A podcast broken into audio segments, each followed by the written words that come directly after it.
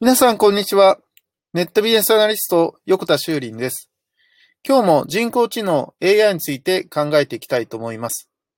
AI といえばですね、びっくりニュース、びっくりしたニュースが入ってきました。AI、人工知能が書いた肖像画が、なんと4850万円で落札されたそうです。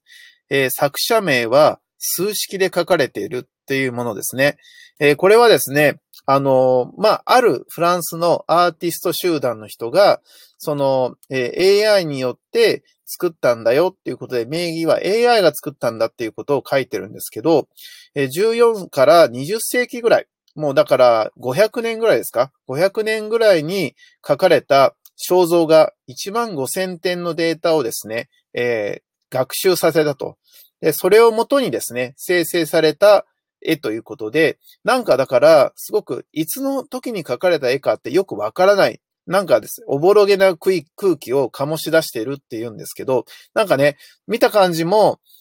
なんだろう、誰かに似てるようだけど、誰かでもないし、見たことあるようだけど、見たことないみたいな感じになっている。でもなんとなく、その肖像画としてね、ちょっとはっきりしないので、誰を描いてるかもよくわからないんですけど、なんか誰かが描かれてる絵っていうのがですね、そのオークションサイトにまあ出品されたわけですよ。なのでこれを人工知能が書いたっていうことで落札したのか、ただの人間が書いたと思って落札した後に、実はこれ人工知能でしたって明かしたのか、ちょっとその辺がね、ニュースには書かれていないんですけど、そこが僕すごい重要だと思ってるんですね。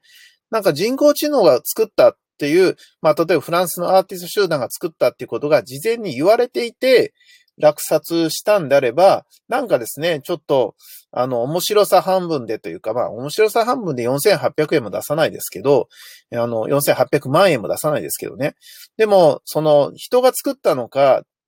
あの、人工知能が作ったのかを事前に明かしてオークションしたのかどうかっていうのが結構ポイントだと思うんですよね。だからこれは以前の動画でも、あ、以前のね、えー、ポッドキャストでも話をしてるんだけど、そこをですね、明かさないで、みんなが採用する、あの、感動するっていう時代が多分もう近づいていて、だから別に AI が書いたから価値があるとかないとかね、そういうことではないようなことが今後たくさん起きてくるんだなっていうふうに思うわけですね。だからもう、その人間か AI かっていう話ではなくて、単純にコンテンツを見ようっていうね、えー、あのいう話になってくるんじゃないかなと思います。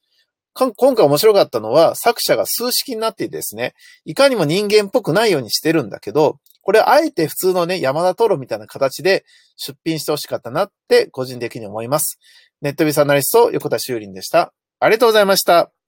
ではまた明日。